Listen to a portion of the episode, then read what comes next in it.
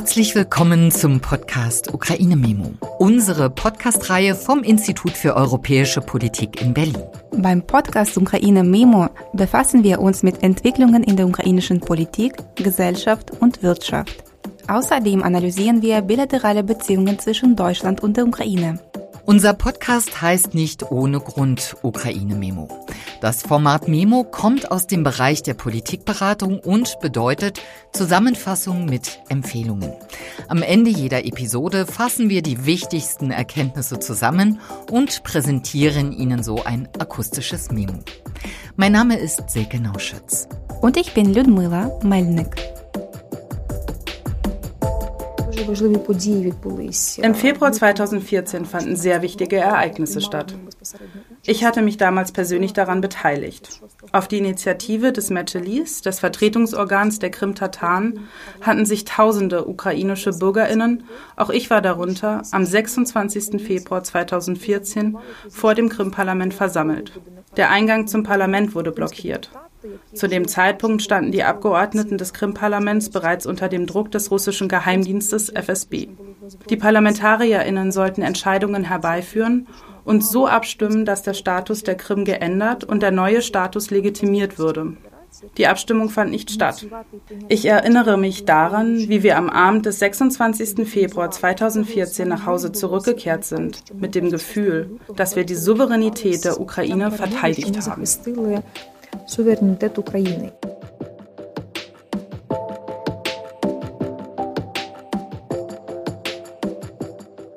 Sie hörten gerade Emine Shabarova, die 2014 als Journalistin und einfache Bürgerin an Protesten auf der Krim teilgenommen hatte und heute die erste stellvertretende Außenministerin der Ukraine ist.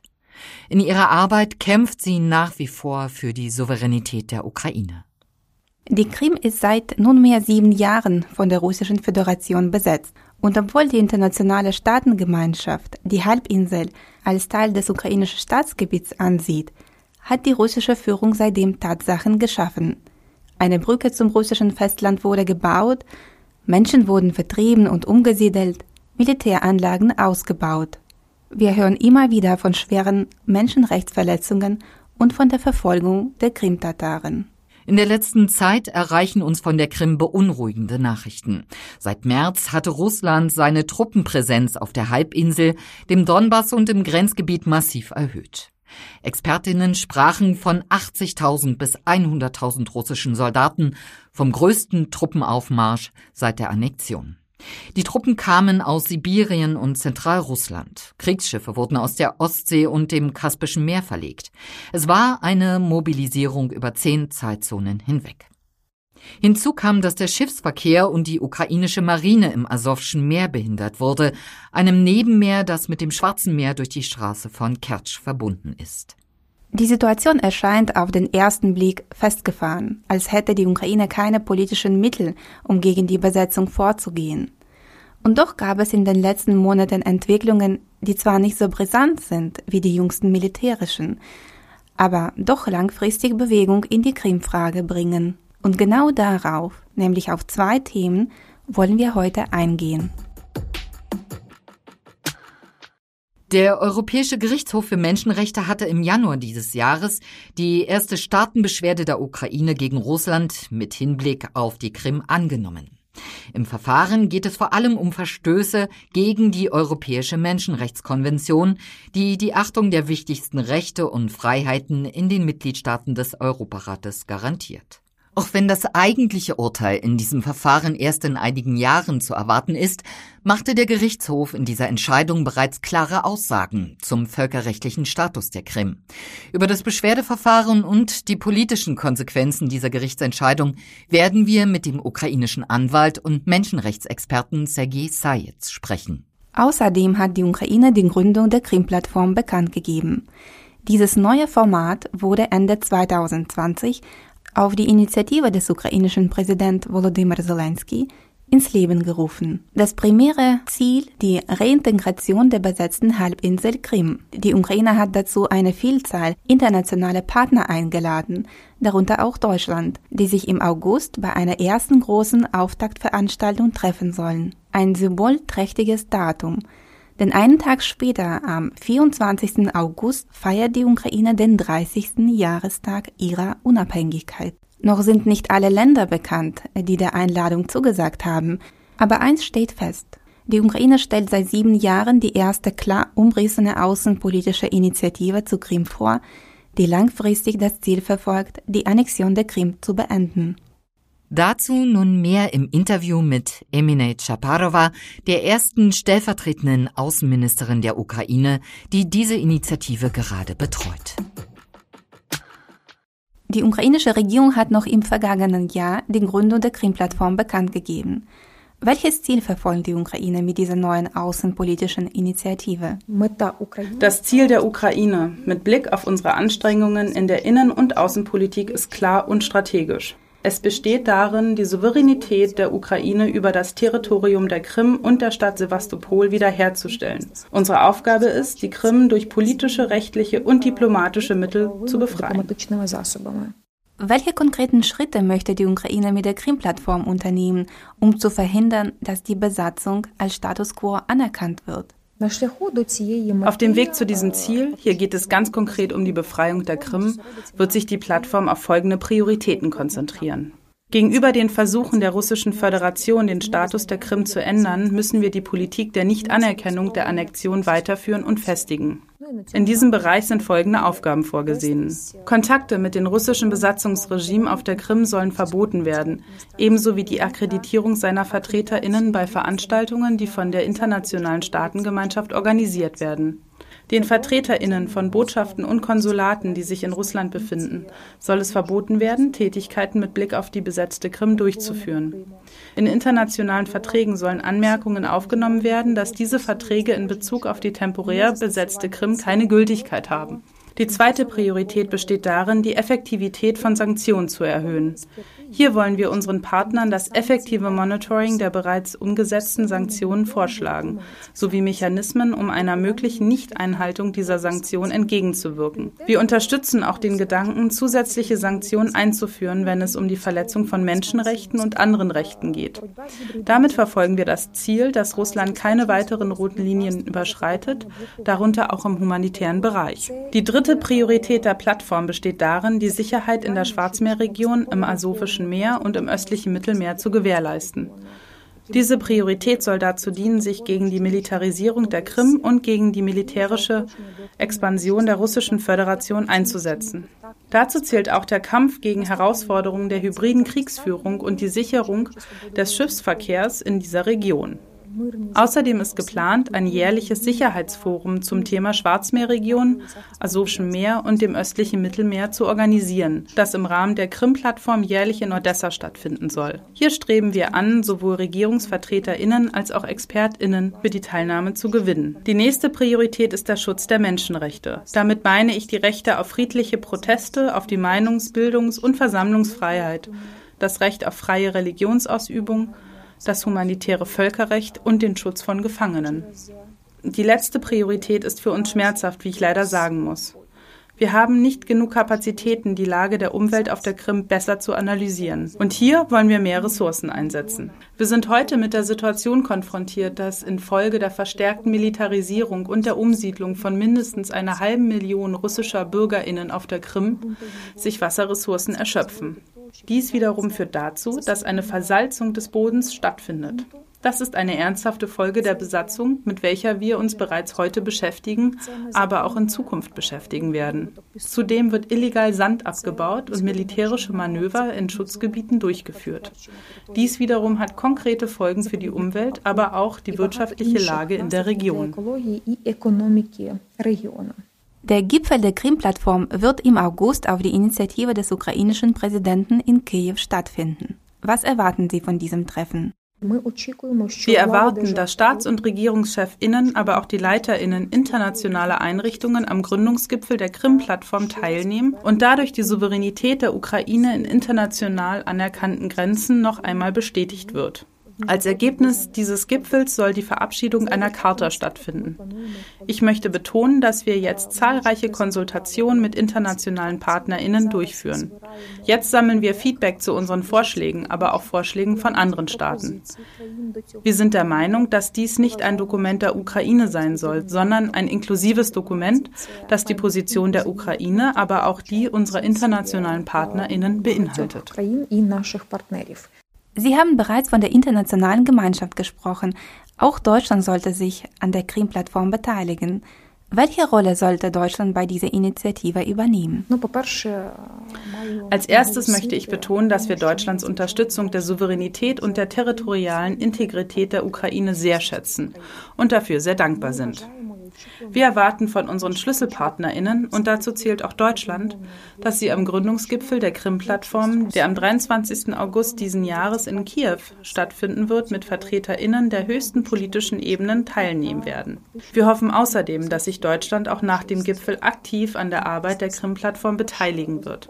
Außerdem wünschen wir uns, dass Deutschland unsere Vorschläge mit Blick auf die Krim im Rahmen der Europäischen Union unterstützen wird. Dazu zählt das globale Sanktionsregime der Europäischen Union, bei dem es um die Verletzung der Menschenrechte auf der temporär besetzten Krim geht. Hier meinen wir die Liste, die wir der Europäischen Union bereits im Dezember 2020 überreicht haben. Das Ziel besteht darin, auch Sanktionen gegen Personen zu verhängen, welche gegen Menschenrechte auf der Krim verstoßen. Wir wissen, dass die Ukraine heute unter der militärischen Aggression seitens der Russischen Föderation leidet. Gleichzeitig muss die Ukraine zahlreiche Reformen durchführen.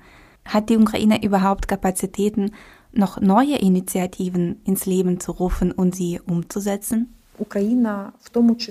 Die Ukraine beweist jeden Tag, dass es trotz der Aggression von außen möglich ist, umfangreiche Reformen durchzuführen darunter die Reform der Sicherheitsorgane, der Armee, des Bildungs- und Gesundheitswesens, der öffentlichen Verwaltung. Und dass es gleichzeitig möglich ist, Initiativen umzusetzen, welche zur Rückkehr der Krim beitragen. Der Nationale Rat für Sicherheit und Verteidigung der Ukraine hat vor kurzem eine Strategie zur Reintegration und Beendigung der Besatzung der Krim verabschiedet. Vor ungefähr einem Jahr hat der ukrainische Präsident einen offiziellen Tag des Widerstandes gegen die Besatzung der autonomen Republik Krim und der Stadt Sevastopol eingeführt. Auf der Parlamentsebene werden derzeit im Rahmen der Krim-Plattform Gesetze erarbeitet, die folgende Ziele verfolgen. Das Gesetz der Ukraine über Sanktionsmaßnahmen soll gestärkt werden. Das Gesetz über den freien Wirtschaftsraum soll annulliert werden. Der Schutz der politischen Gefangenen und die Rechte der Krim-Tataren als indigenes Volk auf der Krim sollten gestärkt werden. All das und zahlreiche weitere Initiativen gehören schlichtweg zu den Hausaufgaben der Ukraine. Und dass die Ukraine Kapazitäten dafür hat, beweisen wir nicht nur mit Worten, sondern auch mit Taten. Aus dem Interview mit Frau Chaparova wird klar, dass die Krim-Plattform beides sein soll. Eine Initiative, die konkrete politische Schritte zur Reintegration der Krim unternimmt und eine Plattform, die an die widerrechtliche Besetzung der Krim erinnert und diese zurück auf die internationale Agenda bringt. Welche Bedeutung der öffentlichen Aufmerksamkeit bei der Verhinderung von Menschenrechtsverletzungen zukommt, wird in diesem Ausschnitt aus dem Interview deutlich. Ich erinnere mich an ein Telefongespräch mit dem krimtatarischen Journalisten Nariam Mehmedeminov. Er hat drei Jahre in einem russischen Gefängnis verbracht wegen eines Videos über den Islam. Er hat das Video 2013 gedreht, noch vor der Besatzung der Krim. Die russische Föderation hat ihm vorgeworfen, in diesem Video extremistische Inhalte zu verbreiten. Wir taten alles dafür, damit der Fall öffentlich bekannt wird. Er wurde ohne Beweise ins Gefängnis gesteckt. Er hat viele Videos zu Menschenrechtsverletzungen gedreht, war bei Durchsuchungen von Krim-Tataren dabei, nahm an zahlreichen Gerichtsverfahren teil, um so die Ukraine und die ganze Welt über die Geschehnisse auf der Krim zu informieren. Wir sind deshalb der Meinung, dass diese Haft nichts anderes als Rache war. Der einzige Grund, warum er nicht gefoltert wurde, war, dass sein Fall in der Öffentlichkeit bekannt war. Deswegen sind wir davon überzeugt, dass die öffentliche Aufmerksamkeit Leben rettet.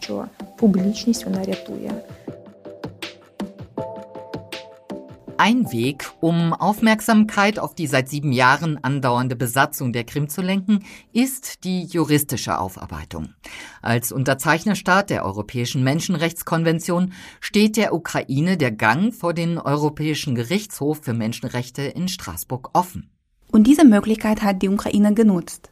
Mit einer Staatenbeschwerde vor dem Europäischen Gerichtshof für Menschenrechte möchte die Ukraine auf die anhaltenden Menschenrechtsverletzungen auf der Krim aufmerksam machen und Russland dazu bringen, die Verantwortung für die Menschenrechtsverletzungen zu übernehmen. Während das Urteil dazu noch aussteht, hat der Europäische Gerichtshof für Menschenrechte die Beschwerde Anfang dieses Jahres angenommen. Im Begründungstext dieser Entscheidung machte der Gerichtshof wichtige Aussagen zur Annexion und zum völkerrechtlichen Status der Krim. Die Details besprechen wir nun im Interview mit Sergei Sayetz, einem ukrainischen Experten für Menschen- und Völkerrecht. Im Januar 2021 hat der Europäische Gerichtshof für Menschenrechte eine Staatenbeschwerde der Ukraine gegen Russland in Bezug auf die Krim angenommen. In der Ukraine gab es eine sehr positive Resonanz auf diese Entscheidung. Was ist Ihrer Meinung nach der Haupterfolg dieser Entscheidung für die Ukraine? Was den Fall der besetzten Krim angeht, so ist es ohne Zweifel ein Sieg für die Ukraine und auch für die ukrainische Regierung. Das wichtigste Ergebnis ist, dass der Europäische Gerichtshof für Menschenrechte zu dem Schluss kam, dass die russische Kontrolle über das Territorium der Halbinsel am 27. Februar 2014 begonnen hatte. Und das war etwa zwei Wochen vor dem sogenannten Referendum. Dabei verwendete der Gerichtshof immer Anführungszeichen, wenn er sich auf dieses Ereignis bezog. Wir sehen also, wie der Mythos, den Russland seit mehr als sechs Jahren aufzubauen versucht, scheiterte. Können Sie die Hauptpunkte der Staatenbeschwerde skizzieren? Der Gerichtshof hat entschieden, dass zwölf Beschwerdepunkte zulässig sind und in der Sache entschieden werden sollen. Die wichtigsten Punkte betreffen das Recht auf Leben, das erzwungene oder unfreiwillige Verschwinden und die Untersuchung solcher Behandlungen. Es geht außerdem um unmenschliche oder erniedrigende Behandlungen, den Status der Gerichte im besetzten Gebiet und ob die Gerichte nach Recht und Gesetz eingerichtet worden sind. Es handelt sich dabei auch um die aufgezwungene Staatsangehörigkeit.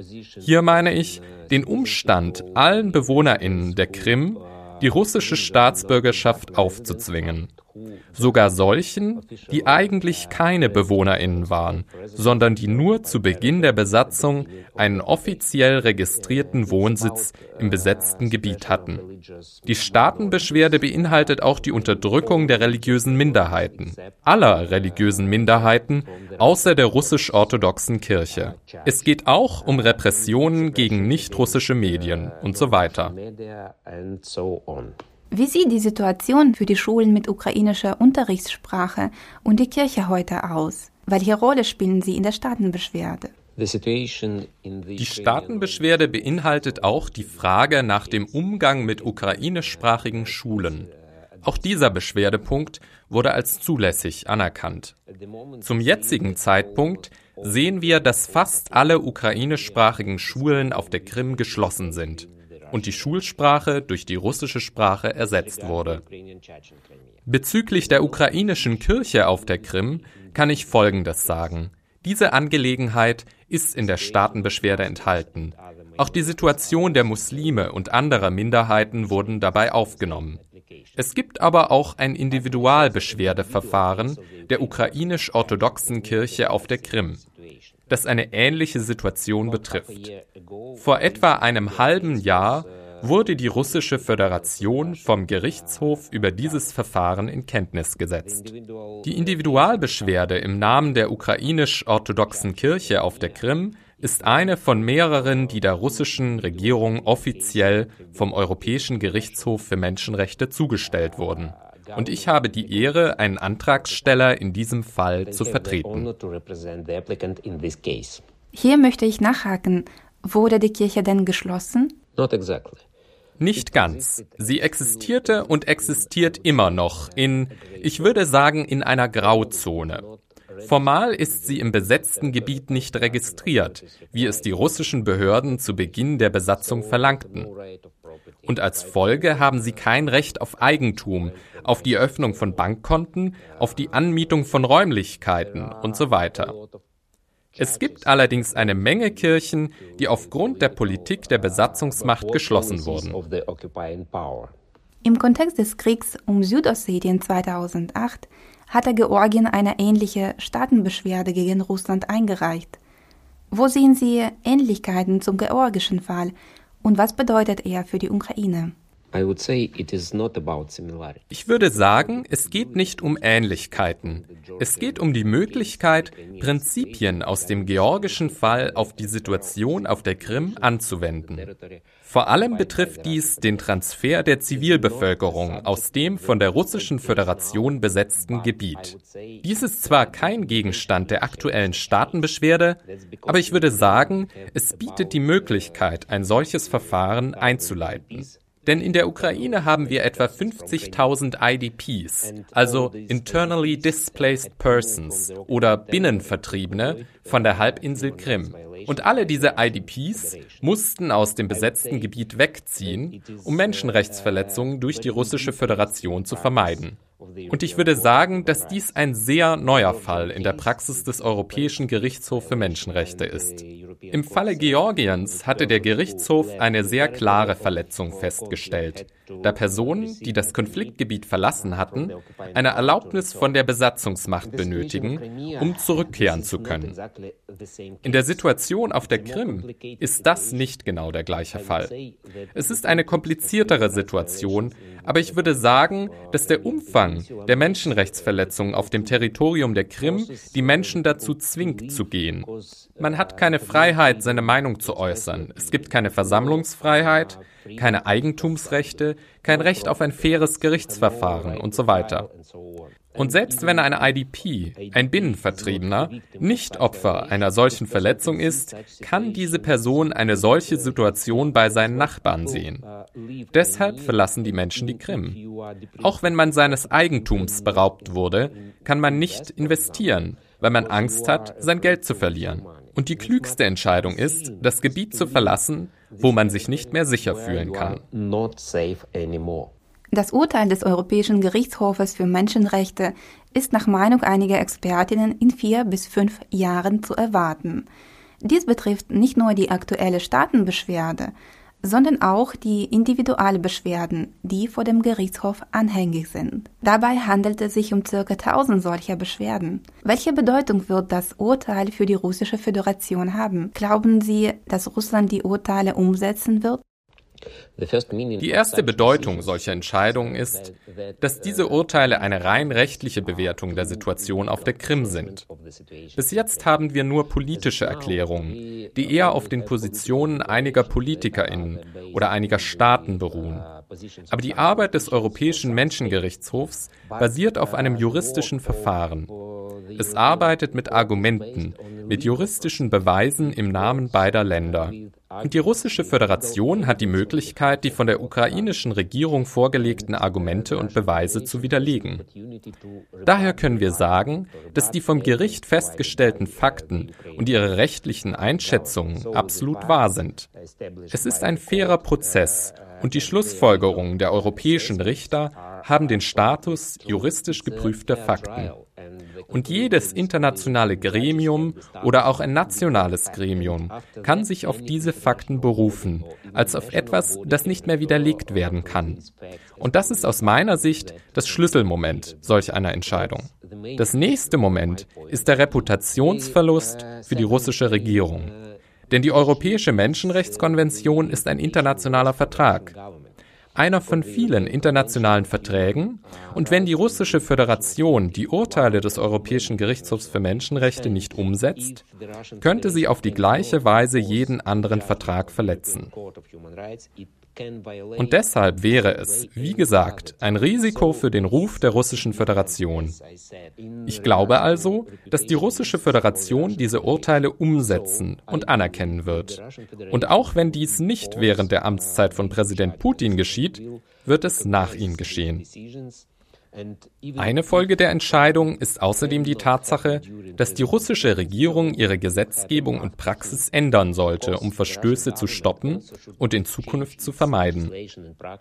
Auch wird auf die Urteile des Europäischen Gerichtshofs der Druck der internationalen Gemeinschaft folgen, was wiederum nicht auf die leichte Schulter genommen werden kann. Früher oder später wird Russland die Urteile umsetzen und die Besatzung der Krim wird für die russische Föderation daher sehr teuer werden.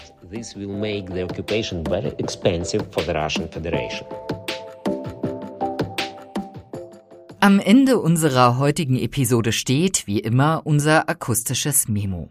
Wir fassen die wichtigsten Informationen und Erkenntnisse in unserem Memo zusammen. Die Krim-Plattform ist die erste konkrete außenpolitische Initiative der Ukraine in der Krim-Frage. Sie verfolgt das Ziel, eine langfristige politische Lösung für die besetzte Krim zu erarbeiten. Die internationale Gemeinschaft soll dabei aktiv mitwirken, sei es auf der Ebene der Staats- und Regierungschefs, auf der Ebene von Parlamentarinnen oder wissenschaftlichen Expertinnen. Die Ukraine möchte durch den Austausch mit anderen Regierungen verhindern, dass die Besetzung der Krim normalisiert wird. Bei einem Gründungsgipfel, der für den 23. August 2021 in Kiew geplant ist, soll eine gemeinsame Krim-Erklärung unterzeichnet werden. Im Januar 2021 hat der Europäische Gerichtshof für Menschenrechte entschieden, eine Staatenbeschwerde der Ukraine gegen Russland anzunehmen. Die Entscheidung enthält eine für den Status der Krim sehr wichtige Aussage.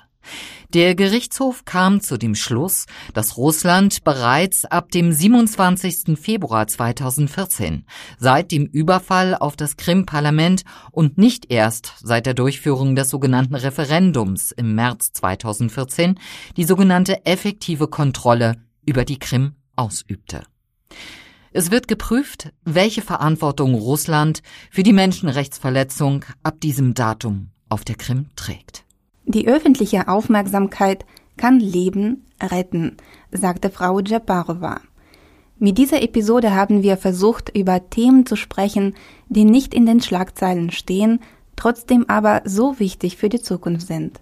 Wir tragen die Verantwortung dafür, worüber wir sprechen und worüber wir schweigen. Das war's für heute. Danke, dass Sie auch diesmal mit dabei waren. Abonnieren Sie unseren Podcast, um die nächste Folge Ukraine Memo nicht zu verpassen. Bis zum nächsten Mal. Do pobaczenia.